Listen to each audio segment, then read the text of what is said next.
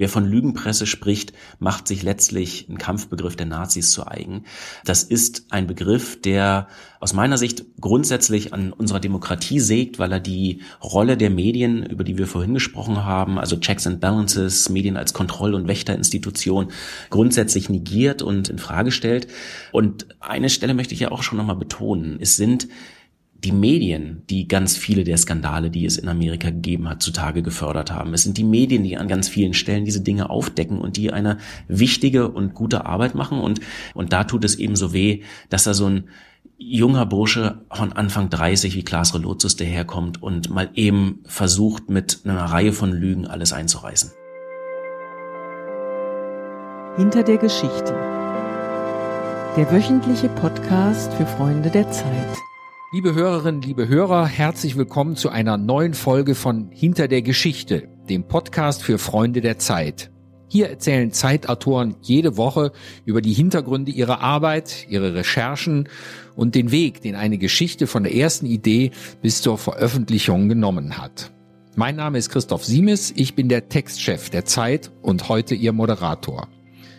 Diese Folge des Podcasts soll sich ausnahmsweise nicht mit einer einzelnen Zeitgeschichte beschäftigen, sondern den Blick weiten auf den Journalismus insgesamt. Anlass ist der Fall Relotius, von dem Sie vielleicht schon gehört haben. Klaas Relotius ist ein junger, aber bereits sehr bekannter und vielfach preisgekrönter Reporter des Magazins Der Spiegel.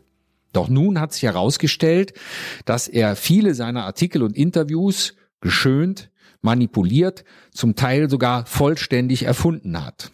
Dieser Betrugsfall erschüttert nicht nur seinen Arbeitgeber, sondern die ganze Branche und damit auch uns, die Zeit. Und das nicht nur, weil Klaas Relotius vor seiner Festanstellung beim Spiegel auch einige wenige Texte für Zeit Online geschrieben hat. Über die Folgen des Skandals möchte ich nun mit meinem Kollegen Holger Stark sprechen der in vielerlei Hinsicht der bestmögliche Gesprächspartner für diesen Fall ist. Holger leitet das Investigativteam der Zeit und weiß daher, wie schwer es mitunter sein kann, belastbare Fakten zu recherchieren.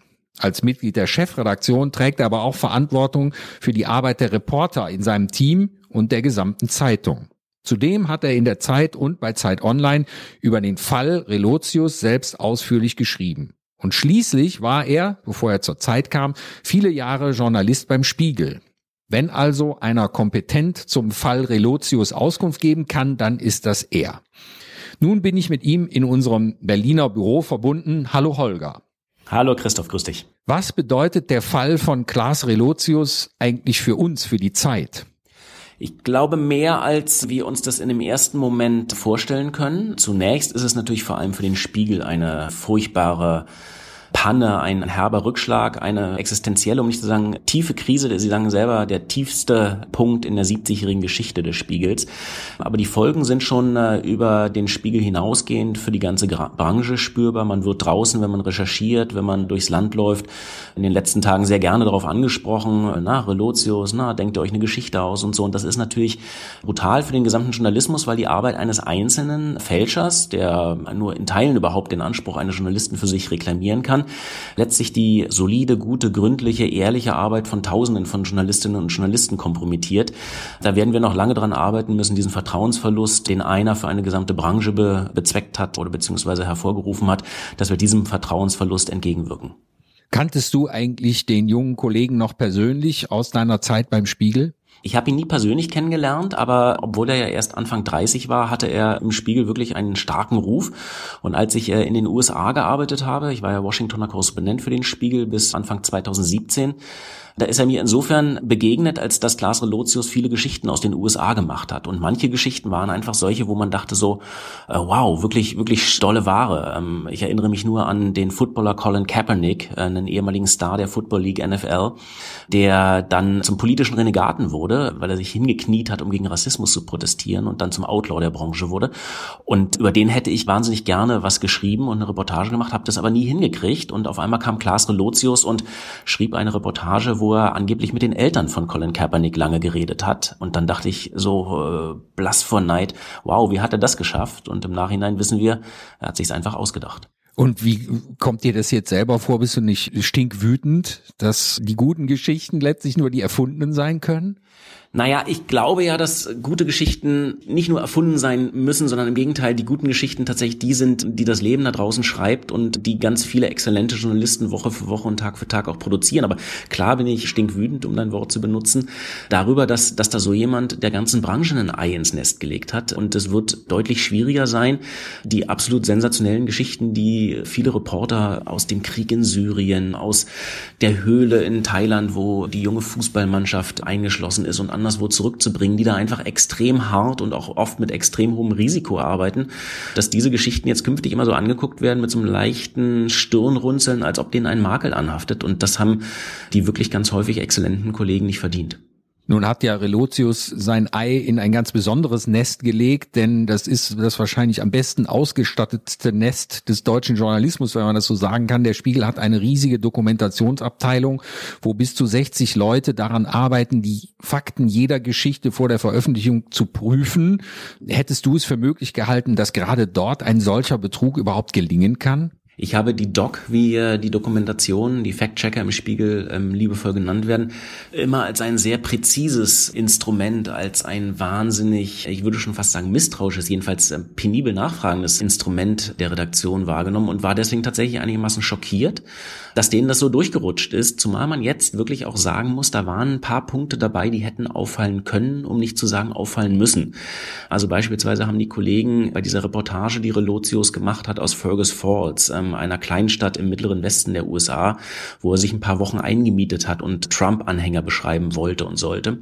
Da haben sich so kleine Fehler eingeschlichen, dass er alleine den Anteil der Trump-Wähler erhöht hat. Das hätte man statistisch durch einen relativ simplen Blick in die Wahlergebnisse schon rausfinden können. Man muss andersrum sagen, manche Sachen sind wahnsinnig schwer rauszufinden, insbesondere in einem Bereich, in dem Relotius sich getummelt hat, nämlich in der Reportage, also sozusagen der szenischen Schilderung, wo der Reporter unterwegs ist in einem Feld weit weg von dem, was viele Menschen hier äh, sehen, nämlich eben Syrien oder Mexiko, Nordamerika, dem Irak und anderswo.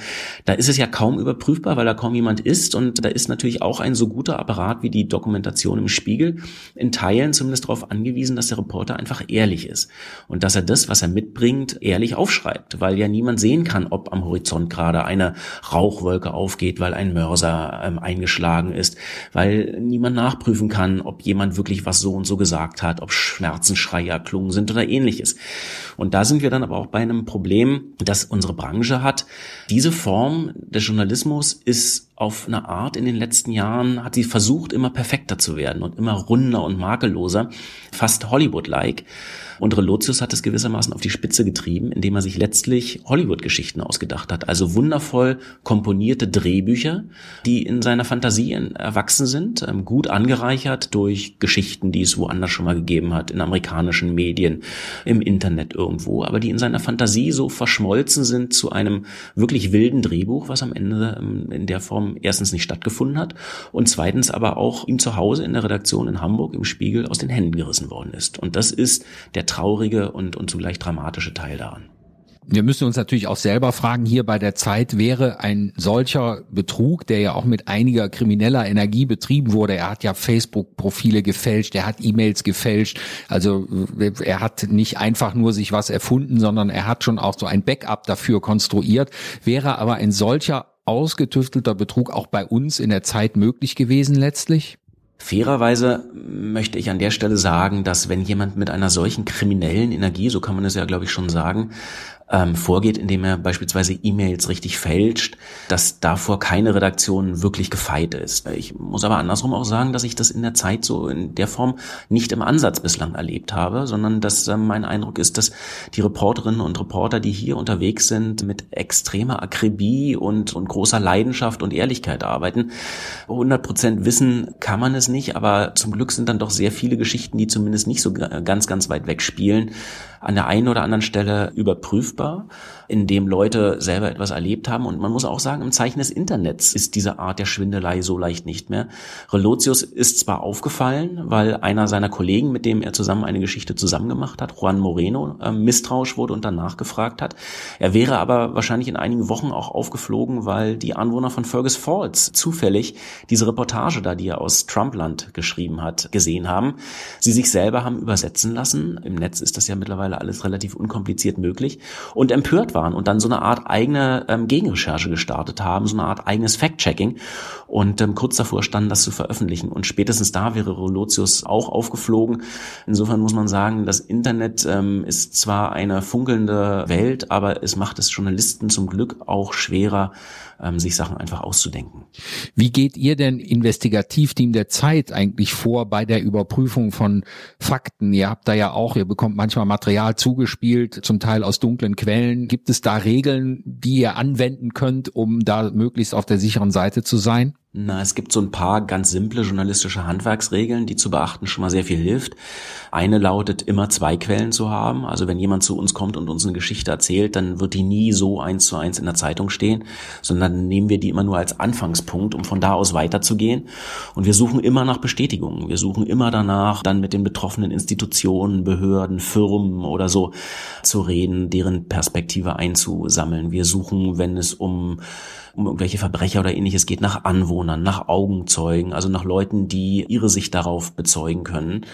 Und darüber hinaus bin ich ein großer Anhänger von Dokumenten, die es in fast allen Geschichten dann am Ende irgendwo gibt, ähm, sei es ein Auszug aus ähm, dem Gewerberegister, aus dem Handelsregister, seien Grundbuchauszüge, seien irgendwelche Vermerke aus einer Behörde, irgendwelche Gesprächsprotokolle, möglicherweise auch Fotos, die man dann wieder im Netz nach darauf abgebildeten Personen und so weiter überprüfen kann. Also letztlich authentische Dokumente, die erheblich dazu beitragen, rauszufinden, was wirklich war.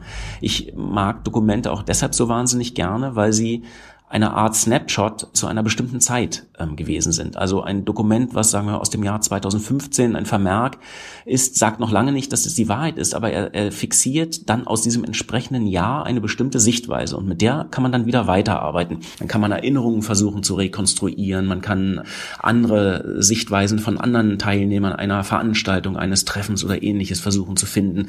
Also sie, sie geben einem einen relativ unbestechlichen Anhaltspunkt zu einem bestimmten Zeitpunkt und validieren deswegen gewissermaßen eine Recherche. Und der zweite ganz wichtige Punkt, glaube ich, ist, dass man dann in einer Geschichte, wenn man sie dann aufschreibt, sich ehrlich macht und dann auch offen und klar sagt, wo welche Informationen herkommen. Ist es also beispielsweise ein Gesprächsprotokoll, was zwei Jahre alt ist? Ist es die Erinnerung einer Nachbarin? Ist es ein Foto, was wir in die Hand gekriegt haben? Ist es ein Auszug aus dem Handelsregister? Wissen wir zwar, wem eine Immobilie gehört, aber wir wissen nicht, wer der eigentliche Hintermann ist oder ähnliches. Also deutlich zu machen, was wissen wir und wo endet dieses Wissen und was sind Vermutungen oder was wissen wir auch nicht. Da möglichst ehrlich zu sein und nicht rumzuschummeln, keine großen Kulissen aufzubauen, wie Relotius das gemacht hat oder gar Fantasie Fantasie walten zu lassen. Das halte ich für ganz, ganz wichtig. Denkt ihr denn darüber nach in eurem Investigativteam oder gar für die ganze Zeit noch neue Mechanismen der Verifizierung sozusagen einzuführen, dass man zum Beispiel überlegt, den Reportern aufzuerlegen, dass sie bestimmte Sachen selber fotografieren müssen und sei es nur eben mit dem Handy oder einen kleinen Film machen müssen, um zu zeigen, dass sie wirklich vor Ort gewesen sind oder sind diese Medien auch letztlich nicht fälschungssicher? Na, ganz fälschungssicher ist fast nichts. Ein bisschen kann es dazu beitragen. Interessanterweise machen wir das ganz häufig schon. Und zwar nicht aus Misstrauen gegenüber unseren Reportern und Rechercheuren, sondern weil es für jemand, der draußen ist, oft ein ganz wichtiges Hilfsmittel ist, auch Bildmaterial zurückzubringen. Weil mich ja bei den Relotius-Geschichten von Anfang an immer fasziniert hat, wie der sich das alles merken kann.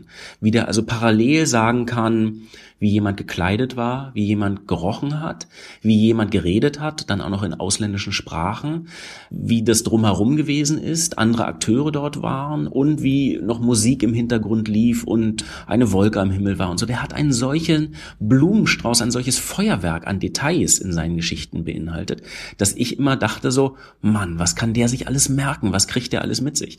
Und weil mir sowas persönlich schwerfällt, sich äh, 700 Details zeitgleich zu merken, mache ich das ganz gerne. Also wenn ich draußen bin, ich einfach ein paar Bilder mache oder manchmal auch ein kleines Video, mir das das Video danach nochmal anschaue, weil ich da dann möglicherweise auch nochmal sehen kann, was ist im Hintergrund passiert.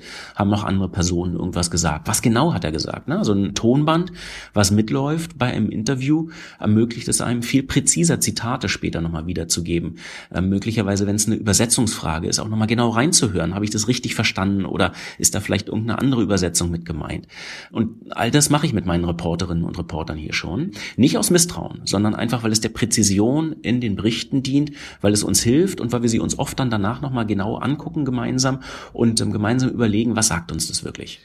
Liebe Hörerinnen und Hörer, Sie sind zu Gast beim Podcast Hinter der Geschichte für Freunde der Zeit. Holger Stark, Mitglied der Zeit-Chefredaktion, erzählt heute davon, welche Folgen die Betrügereien des Spiegelreporters Klaas Relotius für uns und den gesamten Journalismus haben. Holger, auf einen deiner Artikel, du hast ja bei uns auch über diesen Fall groß in der Zeit geschrieben, gab es einen Leserbrief und da schrieb ein Leser, er sei mit 95 Prozent Wahrheit eigentlich schon sehr zufrieden. Das sei ja ohnehin viel mehr, als man anderswo bekäme. Kann es einen 100% wahrhaftigen Journalismus überhaupt geben? Also ich habe mich sehr über diesen Leserbrief gefreut und auch über das darin enthaltene Vertrauen des Lesers und ich habe zugegeben auch ein bisschen geschmunzelt, weil es natürlich diese 100 Prozent in der Form nicht gibt. Ähm, jede Branche macht Fehler, auch der Journalismus. Es gibt aber einen wichtigen Unterschied. Der Journalismus ist in seiner Rolle in der Demokratie ja dazu da, die Mächtigen zu kontrollieren. Ne? Er wird oft als vierte Gewalt bezeichnet, ähm, in Amerika Checks and Balances, also wo der Journalismus, äh, dem Journalismus eine Rolle zukommt, den Mächtigen auf die Finger zu schauen. In der Politik, aber auch in der Wirtschaft, in der Justiz. Er soll Verfehlungen ans Licht zerren. Das heißt, wir haben schon eine ganz besondere Verantwortung. Und auch wenn wir diese 100 Prozent wahrscheinlich nicht erreichen werden, gibt es aber so ein paar wie ich finde, ethische Regeln. Und das heißt zum Beispiel, dass wir, wenn wir Fehler machen, damit einen offenen Umgang finden sollen. Das heißt, wenn wir feststellen, dass eine bestimmte Geschichte sich anders entwickelt, als wir nach bestem Wissen und Gewissen zu einem bestimmten Zeitpunkt haben beschreiben können, dass wir sie dann weiterschreiben. Es ist ja nicht der Fehler eines Journalisten, wenn er zu einem bestimmten Zeitpunkt was aufschreibt, was, was zu dem Zeitpunkt das Wissen gewesen ist. Aber manchmal nehmen Geschichten eine andere Wendung. Und ich finde, dann muss man das deutlich machen. Und man muss auch da deutlich machen, wo man was nicht weiß, wo man eben an 100 Prozent der Wahrheit nicht rankommen kann, sondern eben nur, nur zwei Drittel oder drei Viertel in der Lage ist, sich anzunähern. Das sollte man eben auch deutlich machen. Da bleibt immer eine gewisse Unschärfe und es bleibt immer eine Unvollständigkeit, auch eine Fehlerhaftigkeit. Und wenn, wenn dieser Leser 95, mit 95 Prozent glücklich ist, dann ist es ein liebevoller Vertrauensvorschuss, den er uns da gibt, weil er nämlich sagt, der ganz große Teil dessen, was ich bei euch in der Zeit jede Woche lese, das ist richtig und das ist, das ist, das stimmt und das ist ehrlich und das ist es auch. Aber es heißt eben auch bei diesen paar Prozent, die möglicherweise nicht richtig sind, dass wir uns da erstens Mühe geben müssen, dass wir sie besser hinkriegen und zweitens, dass wir auch sagen müssen, da und da haben wir uns geirrt oder da und da ist eine Geschichte anders abgebogen, als wir es damals vermutet haben. Zum Schluss würde ich gerne noch auf einen Aspekt kurz zu sprechen kommen. Der Skandal kam ja zu einem besonders ungünstigen Zeitpunkt für den gesamten Journalismus, weil wir, das merkt man ja weltweit, unter Druck stehen. Der amerikanische Präsident verunglimpft Journalisten pauschal als Feinde des Volkes und in Deutschland wird gerne auf die Lügenpresse und die Systempresse geschimpft, die gezielt und von den Mächtigen gesteuert systematisch die Unwahrheit verbreiten würde. Nun scheint der Fall Relotius in gewisser Weise diese Vorurteile zu bestätigen. Was folgt jetzt für uns daraus? Äh, zunächst würde ich jedem wirklich energisch widersprechen, der von Lügenpresse spricht. Das ist ein Wort, was die Nazis in den 30er Jahren eingesetzt haben, um die Gleichschaltung der nicht konformen Redaktionen zu begründen. Wer von Lügenpresse spricht, macht sich letztlich einen Kampfbegriff der Nazis zu eigen. Das ist ein Begriff, der aus meiner Sicht grundsätzlich an unserer Demokratie sägt, weil er die Rolle der Medien, über die wir vorhin gesprochen haben, also Checks and Balances, Medien als Kontroll- und Wächterinstitution, grundsätzlich negiert und in Frage. Und das kann es nicht sein. Auf der anderen Seite können wir jetzt auch nicht einfach zur Tagesordnung übergehen, sondern ich glaube, wir müssen uns wirklich offen erklären, was tun wir, warum tun wir es, was können wir, was können wir auch nicht. Und wir müssen dafür werben, dass das, was wir tun, wir mit Leidenschaft und Ehrlichkeit angehen. Und eine Stelle möchte ich ja auch schon nochmal betonen. Es sind die Medien, die ganz viele der Skandale, die es in Amerika gegeben hat, zutage gefördert haben. Es sind die Medien, die an ganz vielen Stellen Trumps Russland-Connection nachgehen, die seine unethischen, seinen unethischen Umgang bei seiner Stiftung mit Spendengeldern und ähnlichem verfolgen. Es sind die Medien, die an ganz vielen Stellen diese Dinge aufdecken und die eine wichtige und gute Arbeit machen. Und es ist ja nicht so, dass unser Gewerbe in der Krise steckt, weil die Leute uns nicht mehr lesen wollen. Wenn wir gucken, was sagen wir der Spiegel, in seiner Printauflage und in seiner Online-Auflage zusammen an Leserinnen und Lesern erreicht. Wenn wir schauen, was die Zeit Print und Online an Leserinnen und Lesern erreicht, dann erreichen wir so viele Menschen wie nie zuvor. Damit müssen wir bloß sehr, sehr verantwortungsvoll und sehr ehrlich und geradlinig umgehen. Und da tut es eben so weh, dass da so ein junger Bursche von Anfang 30 wie Klaas Relotius daherkommt und mal eben versucht, mit einer Reihe von Lügen alles einzureißen. Liebe Hörerinnen und Hörer, das war der Podcast Hinter der Geschichte für Freunde der Zeit. Weitere Informationen zum Fall Relotius finden Sie auf unserer Webseite www.zeit.de. Wenn Sie mehr Geschichten hinter der Geschichte hören möchten, können Sie uns überall dort abonnieren, wo Sie Podcasts hören, zum Beispiel über iTunes oder bei Spotify. Alle der mehr als 60 Folgen unseres Podcasts finden Sie auch unter www.freunde.de zeit.de. Ich bedanke mich noch einmal bei Holger Stark in Berlin für seine Einschätzungen zum Fall Relotius und den Folgen und freue mich, wenn Sie auch nächste Woche wieder mit uns hinter die Geschichten der Zeit blicken wollen.